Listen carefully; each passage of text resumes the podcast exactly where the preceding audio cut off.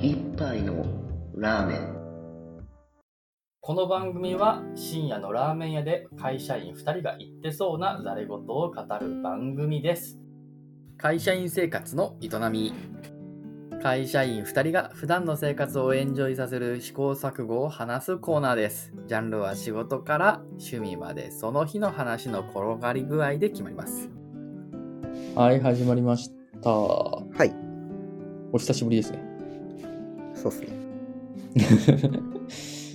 このしばらくの間に私は漫画を読んでたんですけどもその話をしてもいいですかはい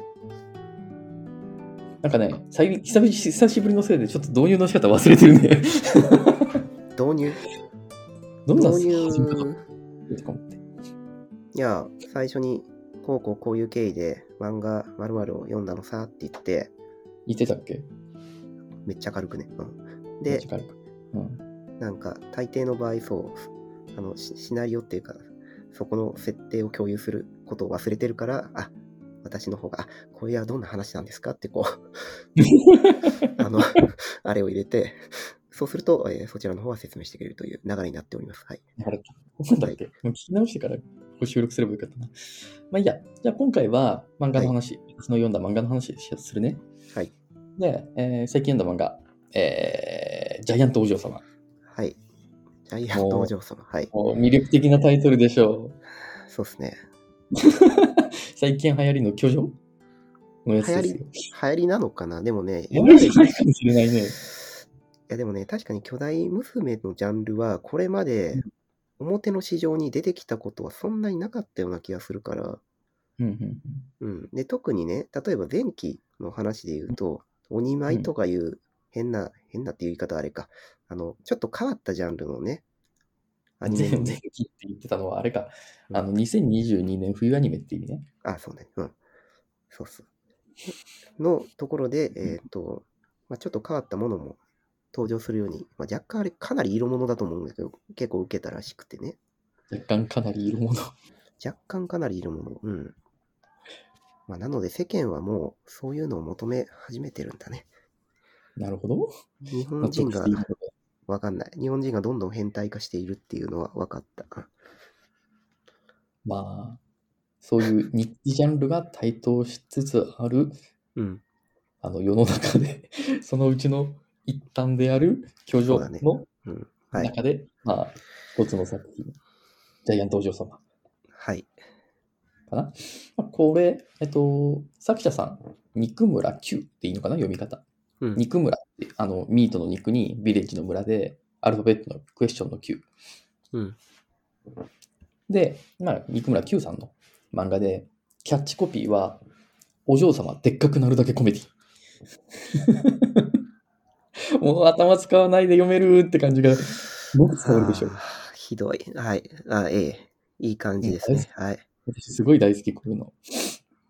ね、あの、連載してるのはサンデーウェブリー。まうあ、んサンデー版の漫画アプリだね。はい。これは、えまあ、あの、えっと、もう最初から最後まで1回だけだったら、あの、無料で読めるんで、もう、まずは読んでみようっていう気持ちで読んでいいと思うけどね。で、えっと、このね、サンデーウェブリーで今、80話ぐらいまでは連載してるんだけど、うん。実はもともとね、ジャンププラスで連載されてました。パイロット版として4話ぐらいジャンププラスで連載されて、はい。で、それが連載終了し、うんそ。の半年後になぜかウェブリで1話から連載し始めるっていう、ちょっと謎な経緯をたどってます。なんでかは調べたけどもよくわかんない。なんかまあ、編編集者同士のネットワークはあっても不思議はないから紹介を受けたのかもね。紹介受けたのかもしれない。まあ読んだ感想としては正直これサンデー向きだなって思うよね。ノリと勢いが強いので。なるほど。で、まあ、この作品、私が面白い面白いって言ってるけども、いや、世の中的にはどうなのかというと、一応アニメ化してほしい漫画ランキング2023では5位を取ってます。ちょっと待って、そのランキングが若干信用ならないから、なんか他の順位のやつも教えてくれないか。 あのこういうのがえあっーとたねあ、他調1べ個てみた。一個ぐらいでもあ調べたいか、そうか。ちなみにね、アニメ化欲しい、アニメ化してほしい漫画ランキング2022はいの5位は推しの子やで。まあ、信じてもええくらい。まあ、実際アニメ化するわけですからね。はい。うん。これか。アニメ化してほしい漫画ランキング。うん。アニメジャパンが出してるのかなあの、アニプレックスがえ、。ちょっと待って。1位がですね、うんハイパーインフレーションで すか。マジかあれアニメーション、アニメ化、えー、あ、まあ確かにね、うん、まあハイパーインフレーションの話はまたしてもいいかもしれない。こ れさ、いや、やっぱおかしい、日本人はおかしくなってないなんか、その変な、その、これだって主人公のさ、まあちょっと話しておくけど、ハイパーインフレーションの特殊能力が主人公が手からお札を出すっていう能力だけどさ、うんあまりに出しすぎると、 あの、あまりに出すと興奮して、なんかあの、ちょっといやらしい気持ちになっちゃうっていう設定なんだよね、これ。だね。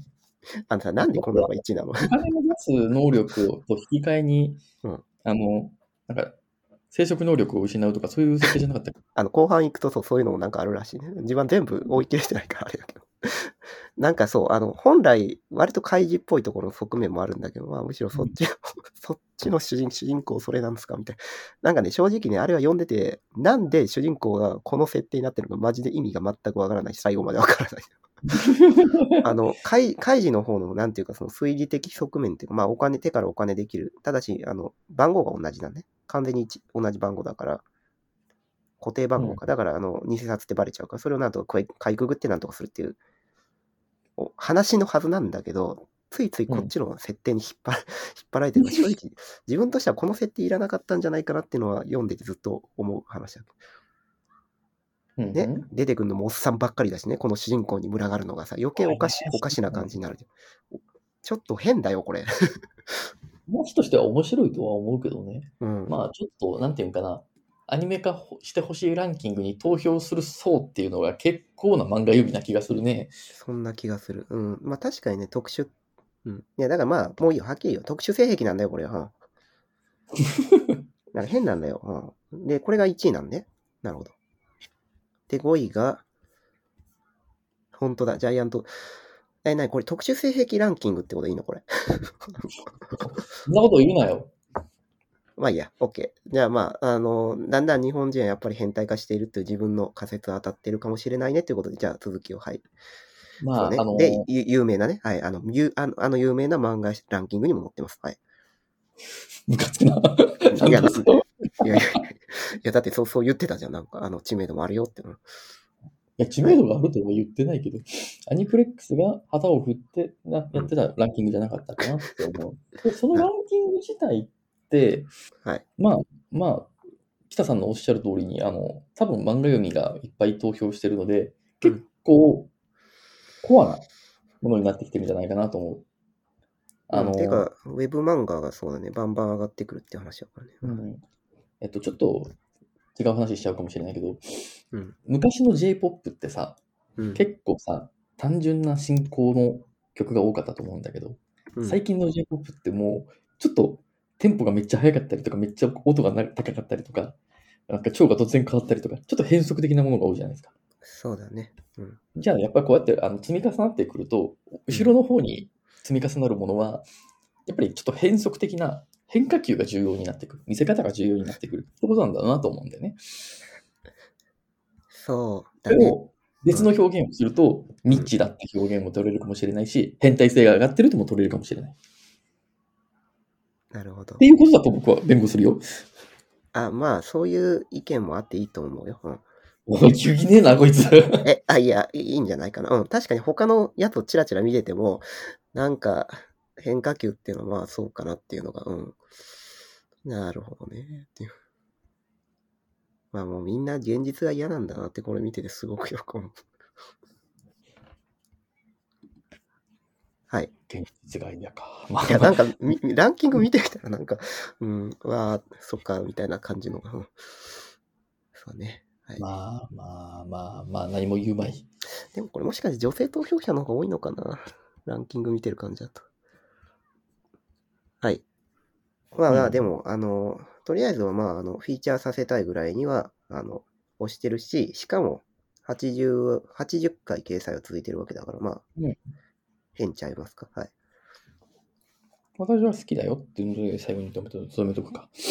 うで、この、 どうしたいや、ま だ話が全然分かってない段階やな。はい。あじゃあ、まあ、ちゃんとあらすじ話していくか。あどお願いします。はい。まず、あの、登場人物ね。うん。登場人物、たこれね、二人さえ知っとけば僕はいいと思う。オッケー。一人がオリコっていうキャラ。これはあの、いわゆるお嬢様ですよ。はい。で、もう一人、セバス。これが、うん名前から察すると思うんだけど、あの、お嬢様の執事やってるようなキャラクターです。はい。この二人さえ知っとけばいい。あとはもう、あの、い重要なキャラいくいくつかいるんだけど、まあ、本筋には説明するのには必要ないということで、この二人だけ知っとけばいい。うんで、このオリコお嬢様、16歳です。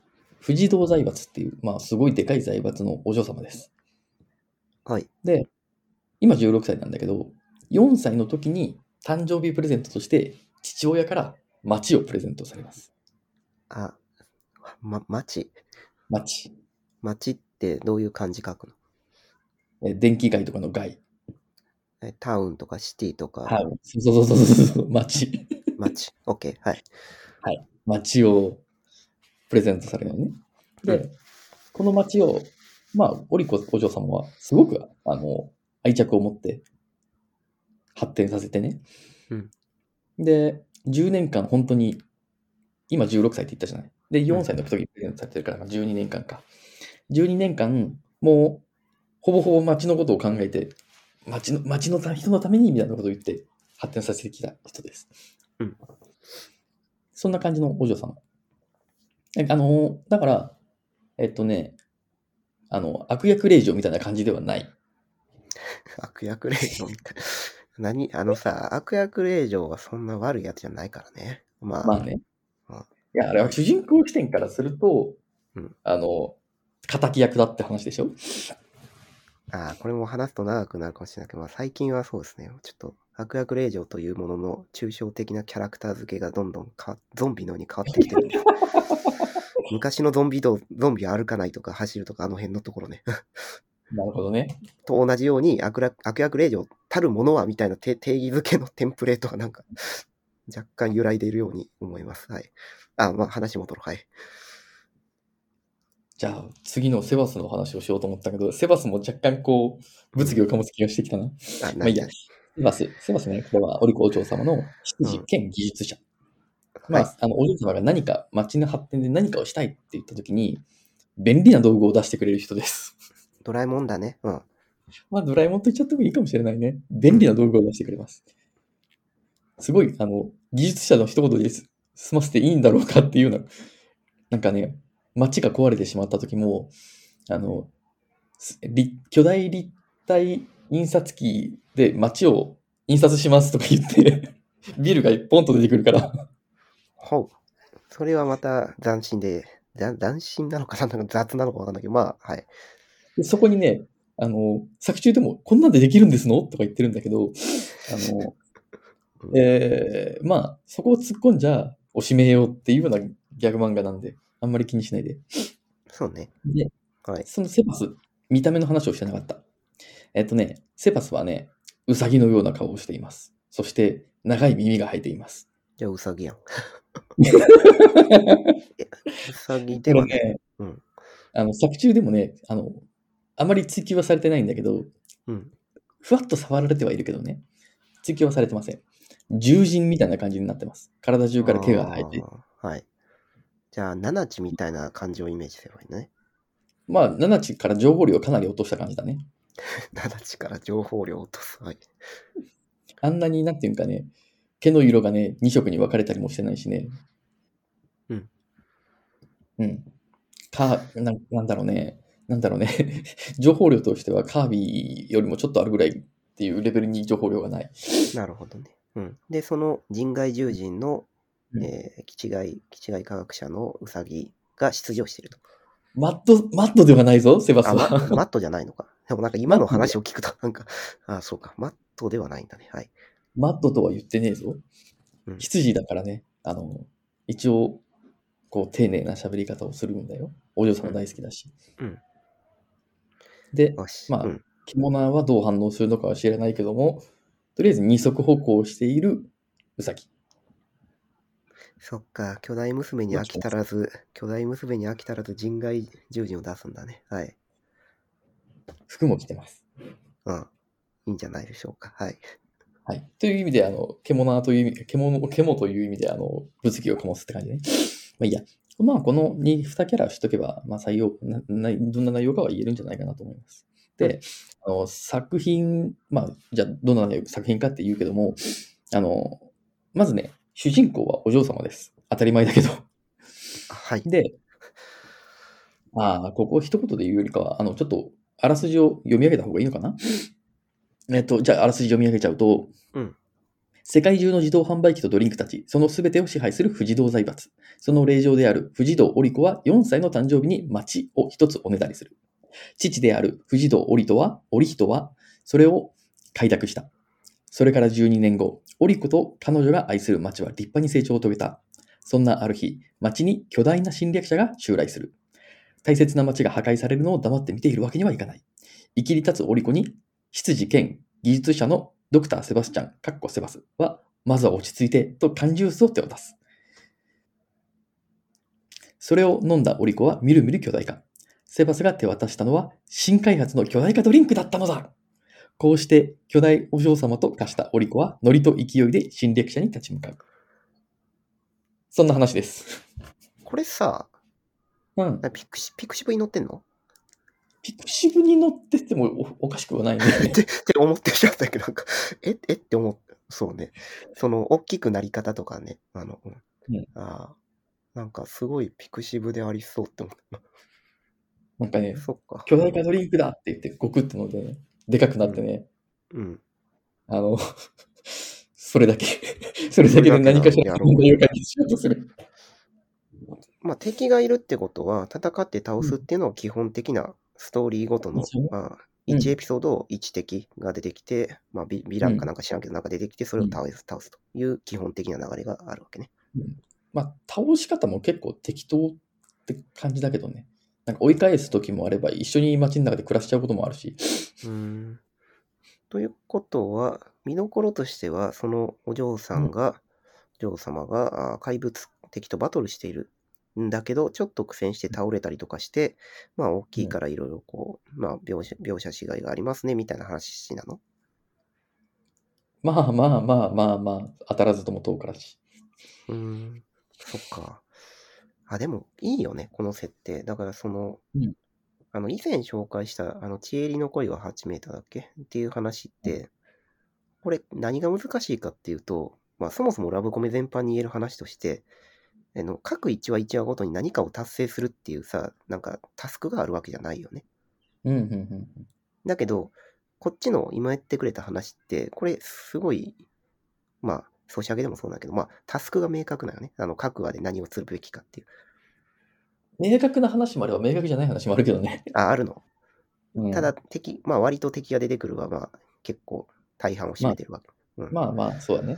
大半は適当だね。うんで、そうなるとやっぱりね、その、まあ、若干マンネリズムに陥るっていう指摘はあるかもしれないが、何も行動が定義、指標、指針が定義されてないよりか、はるかに漫画は長生きすると私は思うんですよ。うんうんうんで、ひとたびとりあえずそのテンプレートで一旦回しておけば、その回しておいたテンプレートの中で、例えば怪人の方にバリエーションを持たせるとか、まあそこから派生して別の設定を入れるとかうん、いう風な形ができるわけじゃない。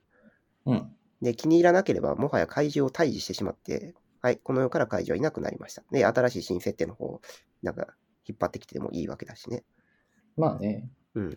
でも、そこのそのスタートの起点になるところのその行動規範、行動規範って言い方変やけど、まあ行動規範か。漫画の中のキャラクターの行動規範が決まってるのは、あ、羨ましいなと思った。その、 何に対して羨ましい思ってんねや。それは何、別にあなたは、ちえりの恋8メは8メートルの作者でも何でもないやろ。いや作者ではないんだが、もしあの作者の目線に立った時に、まあやっぱりラブコメ巨大娘って苦しみしかないわけね。その、 だから、だからああ、一体ここで、この漫画で何やったらいいんやろうって思わない。でも、うん本当不思議なんだけど。うんだからこれ最初紹介された時、あれ、なんでこれはこんなに長生きしてるんだって思ったけど、うんなるほどね。うん、そういうことか。そういうからくりがあるんだね。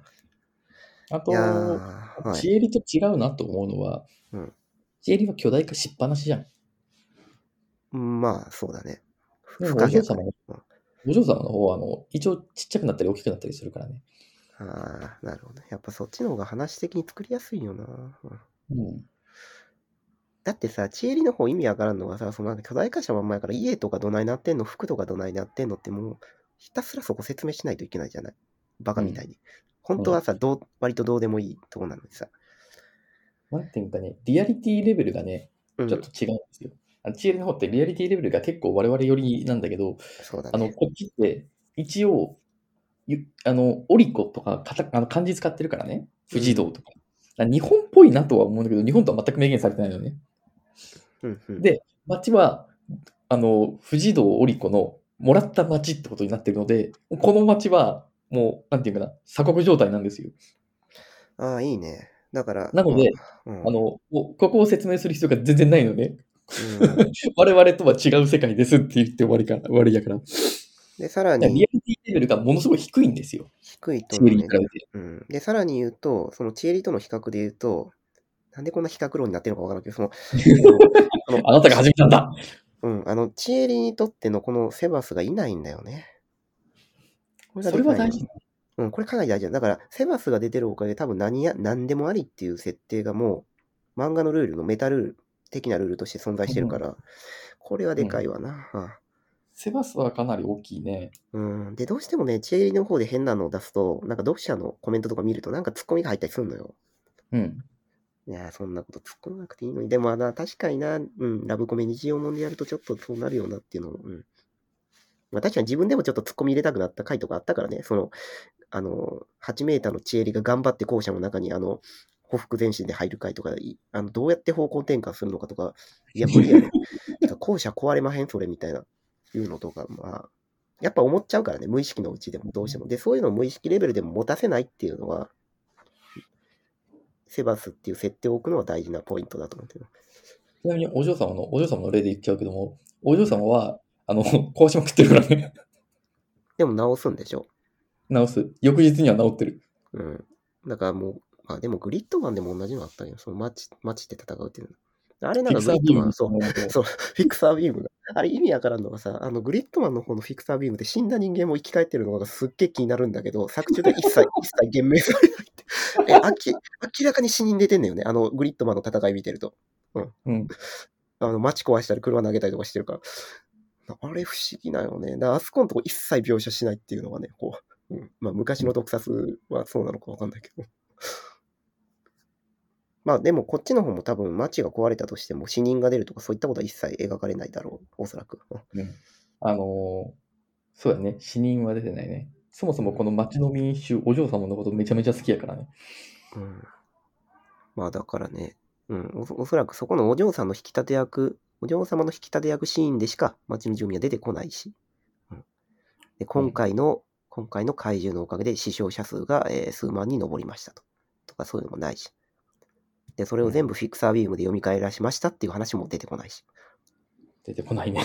うん。だからまあ、鉄頭鉄尾、ザルっていうか、すべてをセバスチャンの超能力に押し付けているという感じだね。うんまあまあ。一応ね、町の住民はね、保護スーツを着てるってことになってる。まあ、でもその保護スーツってどうせセバスチャンの開発、セバスチャンが開発したやつなんでしょほら、だから全部それで説明が。だからセバスっていう用語は魔法の用語で、それを唱えると任意行動が実行可能であるみたいな状態になってるから。まあ、これ作るのは結構、うん。いやでもね、これ結構大事なスキームのような気がするわ。あの、 思うよ。うん、例えばピクシブ、ピクシブでまあまあ、じゃあ特殊性癖のね、その他のよくわからないいっぱいシャープでタグつけますけど、うん。そのタグついた作品をどうやってアニメ化するか、まあ、こういう連載ものにするかっていうところのコツとしては、そうね、そういうその神、神っていうかまあ、時計仕掛けのそのか神というかまあ、あ機械仕掛けの神、うん機械仕掛けの神みたいなのを出しておくのは結構大事だね。うんうんでもね、そこ結構ね、でもね、難しいんですわ。っていうのはですね、なんでこんな熱くかかってるのかわからんけど、その、もうわからんわ。あのですね、その、巨大娘っていうのにでもいっぱい設定があるのよ。そのピクシブとか見ればわかると思うけど。うん。で、設定っていうのはどんな設定かっていうと、その、うーんと、チエリみたいな、その不可、不可逆性のあるようなもの、タイプとか、で、そうじゃなくて、その、ドリンクで飲んで元に戻るって、まあ、可逆可逆性のあるタイプとか、まあ、そこまず分岐するし、うん。で、確かに、その、こういう、その、機械仕掛けの神みたいなやつを出しちゃうような作品もなくはないんだけど、あのね、それを出すと急に萎える読者もいる。いるうんうん。難しいね。だから、だからどこ中心に描くかにもよるよね。だから、例えばその巨大化する過程に、えっ、と、話を置くっていうシチュエーションものっていうんだとすると、そこの過程のところが適当描写、現実から遠のくと一気に萎えてしまうっていう人たちはいる。うんうん。まあでも自分も、もし、巨大娘別にそんなたくさん見てるわけじゃないけど、どっちかというとそのタイプなのよ。うん。だから、このジャイアントお嬢様が何が主題かっていうのは、あれかもね、その巨大娘を主題にしますって言ったら、ある程度のその巨大娘のファン、人うん、一枚、そう、彼らは一枚岩ではないのだよっていうのがあるから、まあ、そこはちょっとそうね、むずあの、マーケティングとか考えるとかなり難しそうだなと思った。うん。うんまあそんな難しいこと考えなくても、このバカみたいになんか女の子が出てくるなんて、はい、楽しみましょう、楽しめばいいんだけどね。